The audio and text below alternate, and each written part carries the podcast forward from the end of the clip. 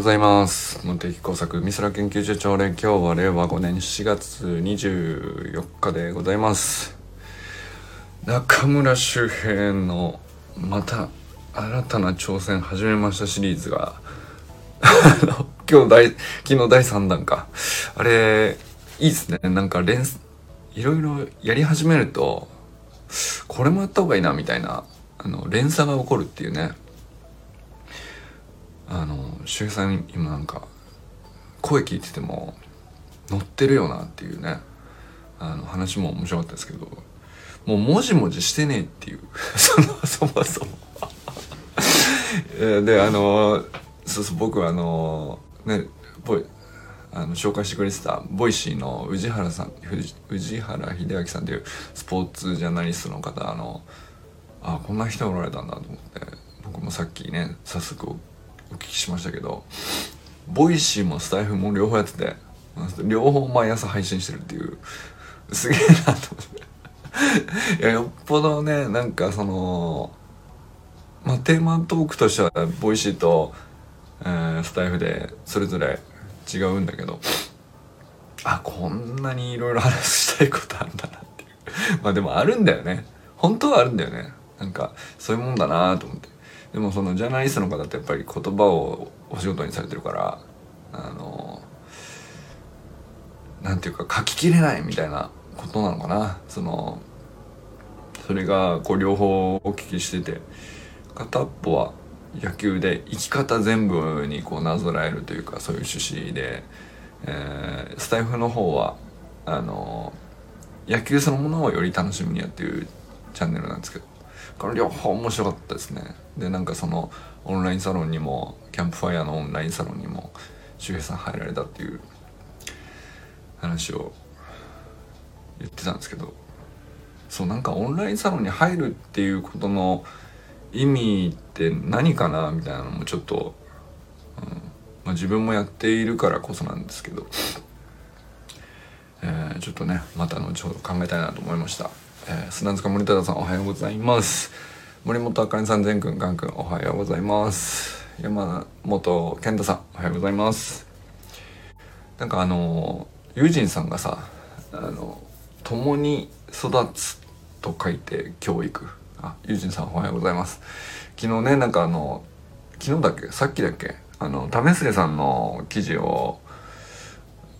シェアされてて、まあ、AI と意思決定みたいな話だと思うんですけど。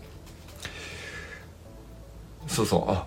共に育つと書いて教育がキーワードだよねってなんか最後に締めで書いてあまあそうだな。あれなんだっけこの言葉と思ったら。あそうだ健太さんが書いてたんだっけみたいな。そのそう健太さんまさしくさあのもともと小学校の先生ずっとやられてて。で橋の学校にね今チャレンジするという形に去年からなったわけですけど。でも健太さんが今一番そのまさしくさ教育者として教え育てるというまあ先生の立場だったところからあの共に育大人も子供も共に育つという目線にあのまあなんかその学校の先生をやってても健太さんはずっとそうやってたんだと思うんですけどやっぱり肩書きってある程度の強制力があって 上に立たされちゃうっていうさ自分がその気なくても、まあ、でもその走る学校で教室開いてみたいなそっちに行く方がよりフラットにお互い目線を合わせて自分も育っている真っ最中だっていう目線になれるっていうことがね多分健太さんのね趣旨だったと思うんですけど。そうそうそうそういえば健太さんが言ってたんだっけと。いうのをそのさっきね友人さんがあの為末さんの AI に関するね記事をシェアして話されててあれは何ていうかあの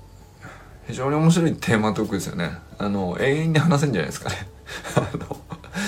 まあまだその今ねチャット GPT がバズってるもんだからみんな AI AI って、えー、言ってるけどなんだろうな AI ブームってもうちょこちょこ起こってんだよね。えー、何年ぐらい前からかな。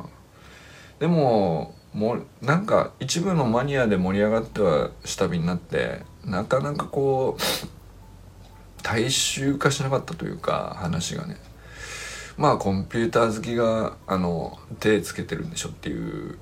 盛り上がりがこう何回かあってまた来ねえなまだ来ねえなという感じだったと思うんですよ。一部の人からすればね。でまあ僕もそんなにさ首突っ込んでなかったわけですよ今まではね。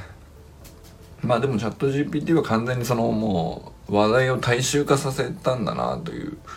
でまあそれをだからなんていうか AI って何なんだろうなとか AI っていう道具をどういうふうに使うのがいいのかなとか。まあそういう話題自体がやっと土俵に乗ったっていうことなんですよね。うん。でなんか本当にまあある種こう切れるハサミだからあのなんていうかすごい切れ味良くて圧倒的に効率よくねあの今までこの髪を貯金と切るのにさえらい時間かかってたのがあのこれのおかげであの一瞬でザクザク切れますよっていうまあすげえってなったっていうわけですだけど、まあ、それによってまあ危険度も増すよねっていうのは当然それは道具だからそういう話で。でそれはちゃんとしなんていうか否定的に見ちゃいけないっていうわけじゃなくてあのリスクはリスクで当然まっすぐ見なきゃいけないよねっていう。でなんだろうな。あのそれこそ教育界でチャット GPT どう扱うか問題とかめちゃくちゃ盛り上がっててあのなんていうかある種ヒートアップしてるよね。なんかうんいやいやそんなのはとかっていうのもあればあのいやいやそっちの使い方のそれこそ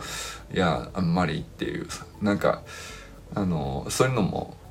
あったりして。なんかそのそれこそなんていうか夢中になってはこれすっげえ面白いって楽しんでる人ばっかりじゃなくてまあ否定的だったりあのちょっと疑念を抱いたりこれどうなのかなとかちょっと立ち止まったりうんまあなんかその議論のバリエーションが増えたっていうのは過去のちょっとしたプチ AI ブーム過去何度かあったやつの中ではねあんまりあんまりっていうか多分なかったと思うんだよね。あのやっぱマニアの人たちはが盛り上がって AI を議論する時は AI は素晴らしいの立場からは一歩も外に出ないっていうか そもそも。これを何とかして世に出そうっていうこんなに素晴らしいからっていうね。なんかそういうノリからすると大衆化するとやっぱ議論の幅がすごく多様化してでそれこそ教え育てる教育なのか共に育大人と子供が共に育つ教育なのかあの新しい概念を持って当てはめていい道具の使い方って何なんだみたいなことを掘り下げるとか、まあ、これ本当にね大衆化したからこそ初めて起こってるなんていうか議論なんだなっていう。昨日ねなんかその為末さんの書いてる記事そのものもすごく深かったですけどそれをあこういう風にシェアするかっていうね。なんかユーシンさんのいつもの何て言うかな。あこっちでこういう風に為末さんの記事を捉えるんだっていう。それなんか面白かったですね、あまだ途中で、えー、話題がそれてしまう。清水信之さんおはようございます、寺石ゆかさんおはようございますえー、っと中村修平さんおはようございます。山田裕二さんおはようございます。今日もありがとうございます。中島明さんおはようございます。佐藤直君おはようございます直君もねあの宇治原さんのボイス知ってるっていうことで結構ね周平さんとコメント欄でやり取りしてましたけどそうだね。なんかあの宇治原さんみたいなロールモデルかもしれないですね。直君が立ち上げようとしているコーチングのコミュニティみたいなのは。まあ宇治原さんは別にコーチじゃないんだと思うんですけどジャーナリストとかだけど、まあ、多分だいぶそのうん外部から見た目っていうのかな。そのジャーナリストってその外側から見てる目をあの提供してるんだと思うんですよね。でコーチングコミュニティを作るっていう時にうんそのさっきの AI の話と一緒でねその AI はずっとやってきました野球はずっとやってきましたっていう人で集まってああ盛り上がってブーム来たっていう感じの時ってやっぱり話題がね狭いんですよ。で確かに素晴らしいしこうそれによってこう一段ずつこう上がっていくフェーズってのあるんですけどなんかその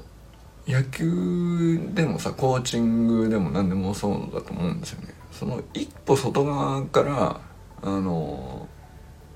見れるこう視点をどんだけ持てるかであのなんていうのかなまあ別に大衆に届けなくてもいいんだけどその今までなかった概念が生まれたりするにはやっぱりなんかそういう要素が必要なのかなっていうね。なんか藤原さんのあのボイシーの放送にしてもスタイフの放送にしてもそうなんですけどもまあいくつかちょっと聞いてみたんですけどなんていうかモテサクオンラインサロンの中のメンバーが聞いたらみんなねあまあそうだよねってなると思うんですよね。割と僕らがこう今までなんていうかお互い話したことと言葉がよく似ているというか考え方のこう筋道がすごく近いなっていう。まあだから周平さんもすごく共感してるのもよく分かりましたし。まあなんか馴染みやすい話なんだと思うんですけど。ただあのこういう話ありそうで僕らもああるつもりでだけどメジャーどころのメディアには全くそういえばなかったなっていうのも同時に感じてびっくりしたですね。あって当然だろうと思ってたんだけど なかったっていう。その宇治原さんのなんていうかな。まあ野球そのまま楽しまなかったらっていうその大前提から出発する論点ですよね。今いろんな。だからうんまあ野球のプレーにしてもチーム運営にしてもうんまあチームの中での役割をどう担うかみたいな話って、まあ、どれもさそんなにトークテーマとしては目新しくないと思うんですよね。みんなやよくよくいろんなところで語られてきた話だと思うんですけどでもでもなんかすごく新しく感じて、えー、なおかつ僕らは普段結構意外と普段からやってるような話も思ってなんかすごい不思議な感じでした。ね そっかありそうでこんなこうメジャーなあのボイスチャンネルみたいなところでようやく出てきたのかと。うんだからなんかご本人もねうん多分ありそうでなかったからボイシーのチャンネルでまあこういうことやってるのは自分だけだよねっていうなんか自負が感じられるというかさ、まあ、そんな振りかぶってるわけじゃないんだけどあのー、まあ学童野球中学の部活の野球高校野球、えー、プロ野球独立リーグメジャーリーグもうなんていうか全体を見渡してさすでにで継続して選手を見てるからなんていうかな。あのプロ野球だけ見てるとさあのその選手がどういう背景でどのように育ったかとかあの見えなくなっちゃうじゃないですか。でももともと学童の時はこういう選手だったとかっていうところから全部知ってるわけですよね。それ全然話が違うよねっていう。で高校野球の時もあの特に名門じゃなかったとかさいくらでもいるじゃないですか。あのそれこそなんかあのちょっと前でいくと上原浩二投手とかあの大学行くまではもう全然その日の当たる道にいなかったっていうかあの補欠だったし外野手だったしさほどやる気もなかったけど 急に大学で開花するみたいなさ。そういうまああそこまでこう華々しいとたまにねエピソードとして出てくるけどでもそんなのに本当は溢れているはずなんだけど意外とねなんかやっぱり脚光を浴びるのはプロの本当にトップ1%の人たちだけであのこんなにこうバリエーションのあるエピソードが、まあ、学童から中学野球から高校野球からこうつなげてずっと見ていくとこんな風にあるもんだよねっていう全体を見る視点みたいなのってうんありそうでなかったんだよねっていうのをねなんかその宇治原さんの話っていうのはまあまだちょろっと聞いただけなんでそんな語れることじゃないんだけどさ。すごく面白かったですね。まあ確かになんかその人生全体を捉えるために野球をてなんていうかあのモチーフにしてるというか、まあ、なんかそういう感じの趣旨に聞こえるんですけど。まあそうするとねその時間のスパンを長くして子供の頃からどういうふうに成長するかで野球が軸になってるっていうだけでまあこういうもんだよねっていうのがすごくよく 見渡せてるというか、うん、なんかすごく面白かったですね。うん、で周平さんがそのあれ？俺途中までだったの？あれ？奈くんのところまでしか言ってなかった。小山愛さんおはようございます。すいません。すいません。あのちょっと愛さんとゆかさんは昨日丸1時間喋ったんで。ちょっとねごめん忘れかけた。えー、そうそう。でまあ周平さんがいろいろチャレンチャレンジの連鎖が起こってるっていう話でその宇治原さんのオンラインサロンに入られたという話でしたね。でなんだその今猫巻に出張されててで出張先でちょっとこうまあ出張先の休日において何するかっていう時にまあそのせっかく来た見知らぬ土地の地元の少年野球を訪ねてあの学べることがあるんじゃないかっていうね。それは本当に何て言うか誰でもできるけど誰もやってなさそうな話ですね。なんかね。これはそのそれこそ内原さんのやってることもそうだと思うんです。で周平さんの話も何ていうかやろうと思えば他のチームの少年野球をこうブラッと見に行くとかまあ何だったら話しかけてどうどういうふうに運営してるのかとかあのまあ指導者同士でつながってっていう。まあそういうことってなんだろうな。それはさなんか今までで言うと文脈としてはねなんか敵情視察じゃないですけどなんていうかこう対戦の可能性がある相手のチームを偵察に行ってあの選手すげえなみたいな。要チェックやみたいな。なんかそういうのは あの結構昔から聞いたけどさ。そうじゃなくてより少年野球で、まあ、チームのね子供たちがあの楽しく野球を好きに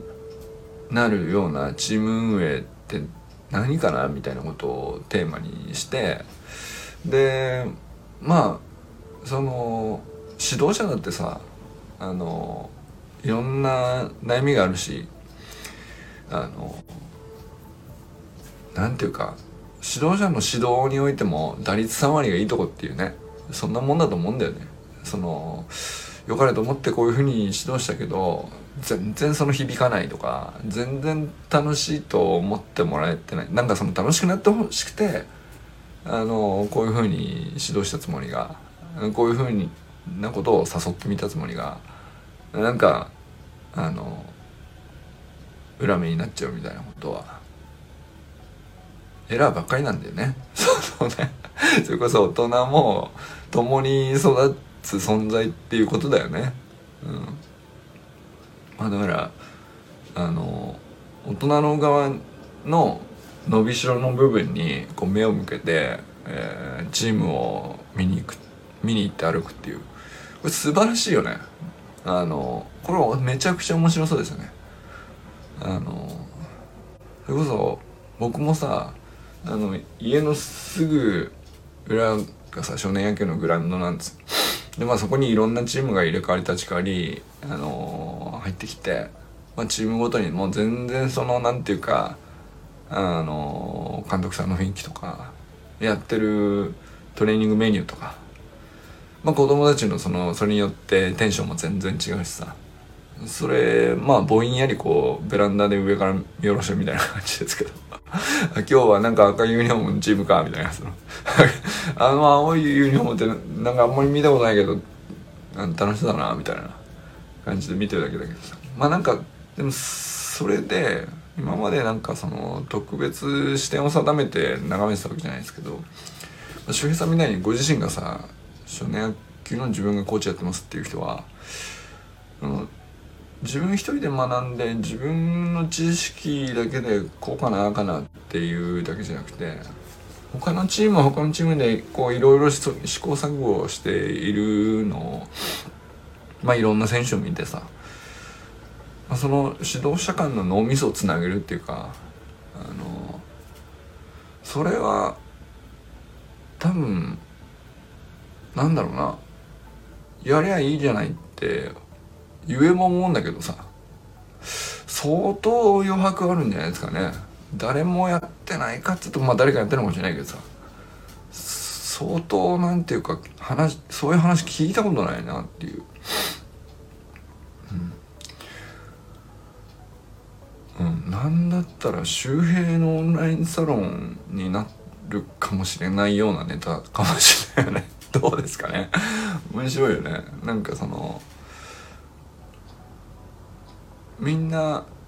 コーチの側もさあのなんていうかこれでいいのかなとかこんこういうのもありえんじゃないかなっていうその伸びしろと余白に満ち満ちているよねっていう目線に立つとなんかすごいこうまあある意味気持ちも楽になるでしょうし指導者っていうのもなんかすごい語りの荷の重重いさ肩書きになっちゃうか。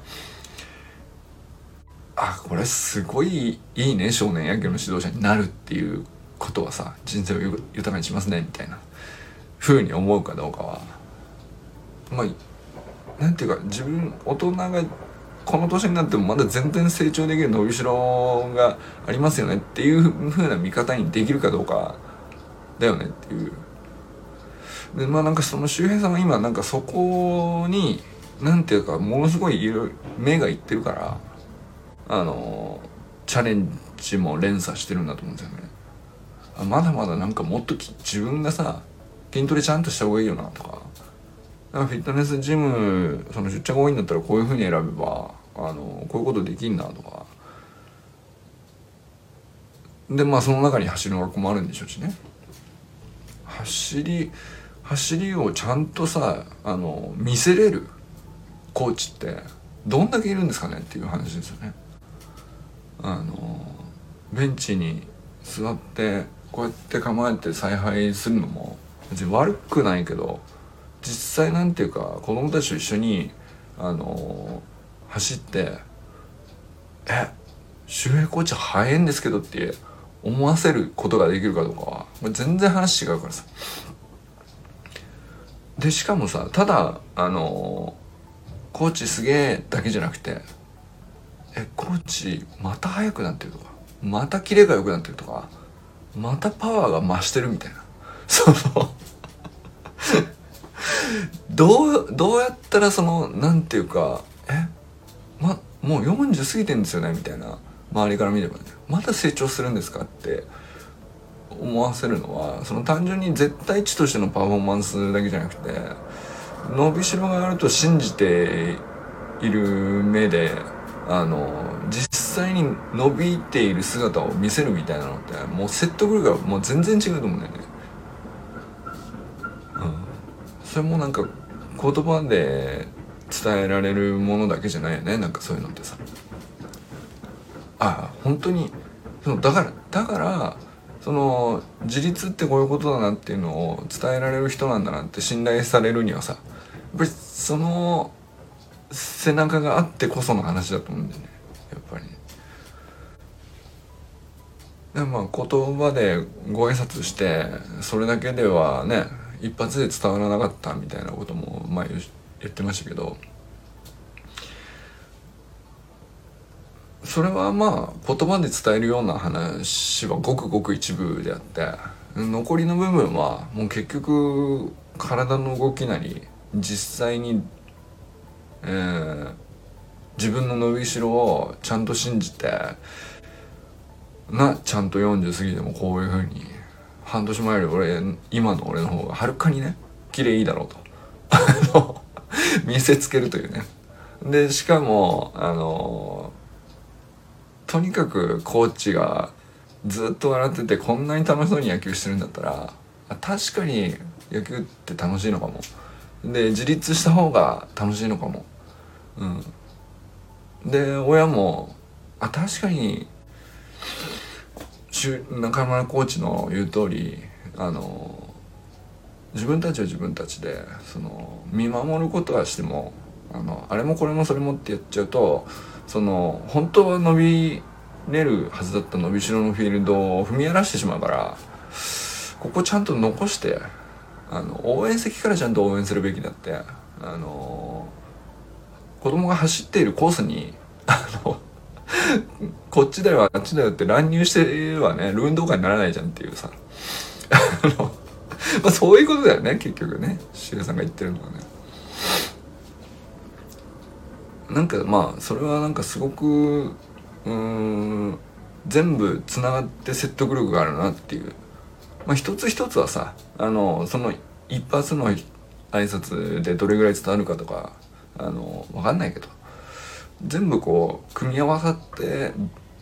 あ全部筋通してんなっていうのがあの連続してって結果説得力って多分ね生まれるんだと思うんですよね。だからそれをこうあの周平さんなんかあのなんていうのかな今こうチャレンジの連鎖が起こっているのはなんかそれをこう生み出す土台作りっていうかそういうことなんでしょうね。うん、だから自分ももっと新し新しいものの見方と情報だけじゃないんですよねやっぱりね。で自分も今までやってなかった、えー、取り組みをたくさんやってんだよと。まあやっててもこんなもんだよと。いうね。なんかそういうのは絶対その共に育つのさ教育のまあ、口で言うだけじゃないこの本当にこの人そう思ってんだなっていうのは、うん、時間かけて伝わっていくことをやってんだろうなと、思ったりしたかな。でこうそうそう宇治原さんのオンラインサロンもさ、まあ、先輩オンラインサロンとしてね、まあ、あの 僕もねあの見に行きましたよ。でなんかオンラインサロンに入るってこれ多分、まあ、今までさかつてはこうニュースというか必要な情報というか分かっといた方がいいよねみたいなことって新聞を読んだりテレビのニュースを見たりみたいなのが20年ぐらいまではね。なんかそれでこう共通の知識の土台を共有してまあ前提は整えた上でその上でまあいろんな話しましょうっていうのが20年ぐらい前までのその話だったと思うんですけど、まあ、それがこう徐々にこう分離していってネットに行く派と テレビに残る派と私は新聞を読んでいます派と、まあ、分断されてったのかなっていうのがこう10年15年ぐらいあって。でまあもうネットですらもね新しい情報を仕入れるってもういいんじゃないという そのなんていうか。情報じゃなくないっていう。うん。あのいろんな人の考えに触れるっていうことの方があの大事なんじゃねえかみたいなことでねこうオンラインサロンっていうのが多分広まってったんじゃないかなっていう。これ徐々にねその何新聞を読んでますかじゃなくてあの途中からそのどのヤフーのポータルサイトでニュース見てますか？ああなたはニュースピックスなんですか？とかなんかその そういうふうになんかネット上のメディアの種類次第でこうなんかまあでもそれでも共通点はあるよね。同じニュースを扱ってたりするから。でもそれすらもなんかもう飽和してってなんかそんな話じゃねえなってなってきて、もういらなくない？ってなって、いらなくはないのかな。でも通りに行ってないんだよ俺実際ね。あのほぼほぼ。んでまあそれこそこう YouTube で深く掘り下げている話だけを聞いてるみたいな感じになってきたり。ボイシーで、えー、あの掘り下げるに値する中身以外は別にいいんじゃねえかなみたいな感じに中からなってきてまあそれはまあ僕個人の話ですけどでも決して少なくない人がもうなんかあのなんていうのかな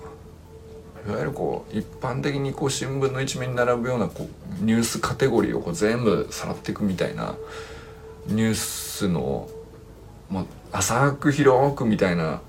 押さえとくっていうような取り方はしてないんじゃないかなっていう。でそれがこうまたさらにこう一歩いくとなんていうか大きなオンラインサロンだけじゃなくてさまああの中堅中小企業中小企業じゃなくて中小オンラインサロンねもう乱立してるわけなんだけど、まあ、誰のコミュニティに属してると、まあ、少なくとも複数の人間の脳みそとはちょっとつながれる感じがあるじゃないですか。で俺これは結構そのうんニュースを代替してるというかなんでニュースっているんだろうなと思うんですけどなんかまあかつては情報を仕入れることが自分の伸びしろだったんだろうね多分ね。だけど情報じゃなくてなんか考え方とか価値観とかあのこうやったらしくじっちゃったよっていうことの方がはるかにこう何て言うかうん。自分に欲しいものになってきていて。でそれぐらいこう近づいて掘り下げてお互い自己開示してみたいな関係になるには必ずしもこう大きい大手のさあのメディアだったり大手のオンラインサロン何万人いるみたいなところに入るよりはそこそここうちょうどいいサイズのね。でなおかつ自分の性に合ったようなあのコミュニティに属して、まあ、実際その発言のこう余白がたくさん確保できるような場所にいた方が何て言うかな。自分の考えも整理されるし、そこにいる複数の何人その何百人の話なんて結局聞いてもさ吸収しきれないからさ。あのまあよくて数十人のねあのそれぞれのそのバリエーションのある掘り下げた話っていうのをあのあそういう見方もあるんですねそういう環境もあるんですねそういう境遇に陥ることだってまあ確かにあったの俺もみたいなことをうん仕入れるっていうか それをつなげることが結局生存戦略になってるような気がするんだよね。なんていうかあの犬みたいな感じだななんか困った時にはそういう人同士でつながってそういう人にたの助けてもらうっていうそれこそねまあその保険の掛け金としてお金ではなくてその自分なりの自分の考えを常に普段からあの隠さず発信しておけば、まあ、相手にも信頼されてっていう関係になっていくわけですよね多分ね。まあ、多分多分その地域の地元でのコミュニティのさ関係性と基本的に一緒だと思うんだよね。その挨拶だけで自分のことは全然話さない者同士でこう薄くつながってる地元のコミュニティは多分助け合わないと思うんだよ。でもふ普段からふ深くつながってお互いなんていうか相手相手のこう困ってるとこを助けたり助け合ったりみたいなことをお互いやってるから本当に困った時にいざって時にその「えー、これ使えよ」と。あの差し伸べる手が出てくるわけで。でこれはその物理的に自分の住んでる地元のコミュニティだけではあのまあ正直心もとないよね。あのそこはそこでものすごい大事にすべきだと思うんですけど。うん。でまあオンラインもさあのじゃあオンラインでもつながれるじゃんっつってどっかのオンラインサロンに入るっていうのはあのいくつかに入っとくっていうのはうん。自分がいくつかのコミュニティのメンバーになってそれぞれまあそのコミュニティへのこうコミットの深さっていうのはまあいろいろだと思うんですけどとにかく何か発言して自分がこういう人だっていうでこういうふうに生きてるっていうのを認識してもらってる人の数を増やしておくっていうのは、まあ、助けてもらいやすいよね。しんあのいざ本当にやべえ今困ったんです本当に困ってるんですけど、えー、相談したいけど誰に相談すればみたいなそういうシチュエーションでさまああるいはその誰か誘ってこういうことしたいんだみみたいなこう必ずしもトラブルだけじゃなくて仕掛けたい時だってそうだと思うんですけどその時になんか選択肢がこう広がるように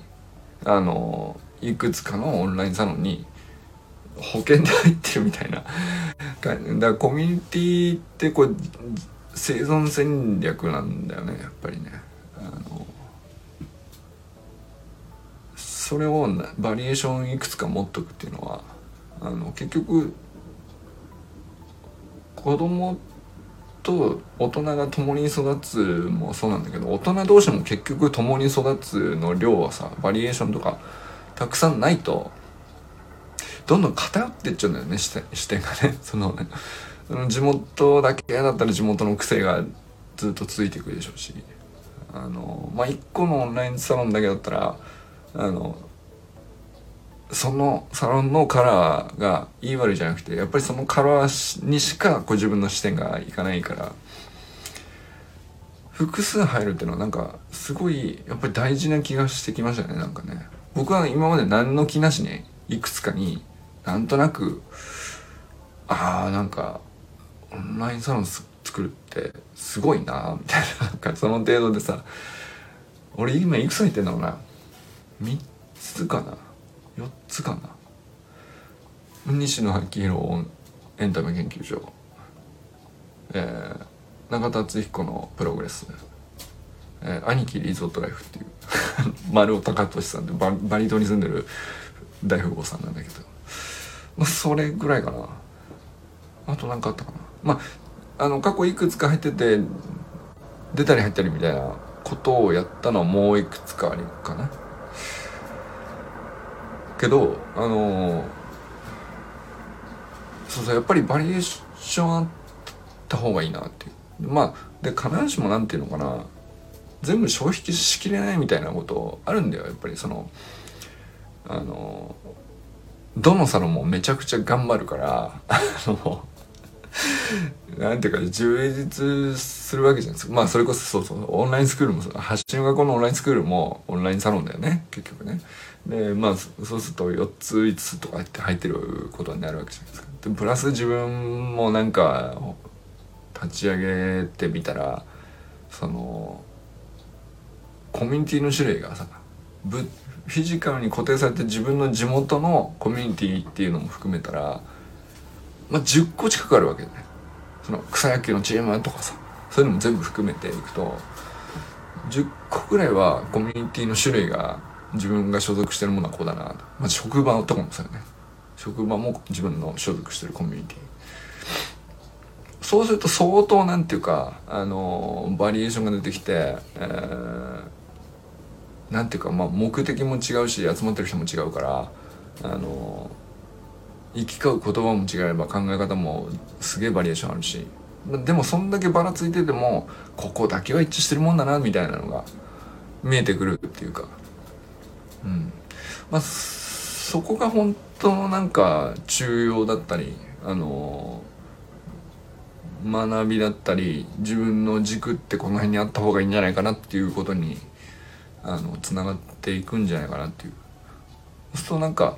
あの個々のさあのこれが正解だよっていう情報が飛び交ってたのに対してそっちなのかなっつってあっちなのかなっつってこうふらふら振り回されてるみたいなので軸が全くできないですみたいな。ことからはあのだいぶ落ち着けるというか。そうですね。そんな感じにだから共に育つっていうのは結局そういうことをやったらあのいろんなコミュニティに所属してそのコミュニティのあの視点のばらけ方を取りつつも共通の軸を体感するみたいなことであ結局俺ってこういう人だなみたいなのが見えてくるのが共に育つのまあ一歩目のような気がしたりしましたねなんかね。はいということで今日はねちょっと周平さんのチャレンジがねあの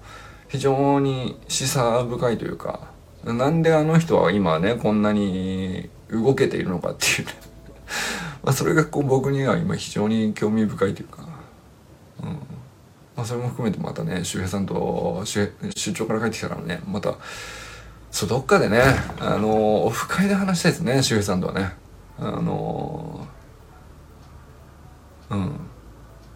まあ、またちょっとキャッチボールしてあのピッチング見ていただきながら ゆっくりねあのその辺も入ってるオンラインサロンの話とか聞かせてもらえたらなと思ったりしております。ということで今日は皆さんどなたと笑いますでしょうか。今日も良き一日をお過ごしください。じゃあね友人さんありがとうございます。